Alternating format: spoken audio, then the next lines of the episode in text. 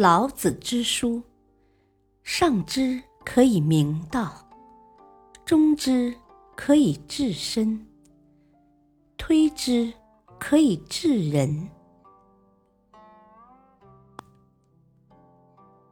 《道德经》的人生智慧，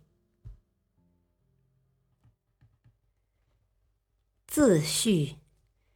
《道德经》源于易。我中华文化自伏羲一画开天，神农画地而耕，黄帝道正合一，尧舜贵族推举，禹汤传位有道，文武明堂清妙。孔子及其大成，老子之《道德经》，以最本源、最玄妙、最高明、最博大的观点来解说易道，将天道、地道、人道的先天本有合称为道，与儒家欲知人。不可以不知天相呼应，符合一阴一阳之谓道。道生一，一生二，二生三，三生万物。道先天地生，所以能生万物。我们生而为人，其实。不必刻意求道，因为道把我们生下来，就终生不离开我们，一直在我们的身上。道生万物，万物最后复归于道。这就是周而复始，循环不已，生生不息。道就是自然，人人各有其分，各有其位，也必须各尽其责，便是道法自然的真意。道始终不离开我们，却一直不主宰我们，任我们自化，人人都自作自受。为什么？道可道，非常道。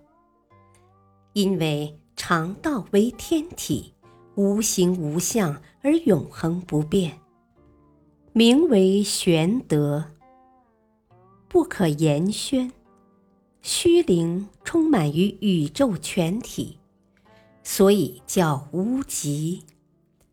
道是虚的，才能容实。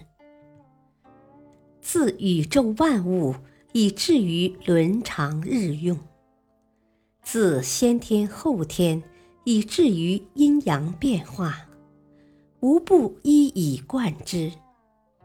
看似玄妙，却十分实用。老子《道德经》分开来看为五千言，合起来想，则只有一个“道”字。再深一层，再进一步，连这一字都无了。既无言说，又有何争？就是无争于天下，所以天下莫能与之争。道是用来力行的，我们应该一步一步从实践当中明道。人生的价值。即在行道，行道有所得，便是道德。老子说：“失道而后德，将无形无迹的道体无心的流露出来，才是上德。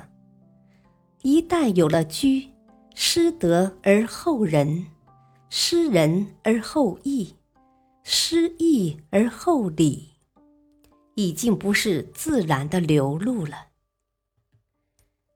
老子生于春秋时代，那时候礼为争权夺利的手段，剽窃名位的工具。因此，老子认为礼表示忠信的不足，不幸成为祸乱的开端。老子所抨击的是不合道的礼，希望大家恢复自然流露、不受外在制约的德。道德是炎黄子孙共同的最高信仰，也是人类最为高贵的价值。万物莫不尊道而贵德，因为修之于身。其德乃真，修得好可以成真人；修之于家，其德乃余；修之于乡，七德乃长；修之于邦，七德乃丰；修之于天下，七德乃普。这些都是充实自我之后自然的流露，丝毫不存心，也不强求。可见，功成不名有，依养万物而不为主，才是道的本质。每个人都依循自己的道，积自己的德，也就是自在的过自己的生活。才是上德。道的法则是：凡者道之动，弱者道之用。无论什么事物，当它发展到极点时，必然朝相反的方向发展。物极必反，应该是宇宙自然发展的基本规律。人类既为大自然的一部分，人类社会的发展也就不可能违反大自然的基本规律。人愈来愈老，物愈来愈旧，事愈来愈糟，时间向坏的方向流动。我们应该做的。不过是依循“反者道之动”的法则，以返老还童的心态来延缓愈来愈老，以济旧开新的方式来旧调重弹，反而弹得更响。以不断合理调整，使事情由糟反顺，愈来愈受大众欢迎。反邪归正，实在易如反掌；返璞归真，当然不是反复无常。道的本体不变，可现象却是不断的变化。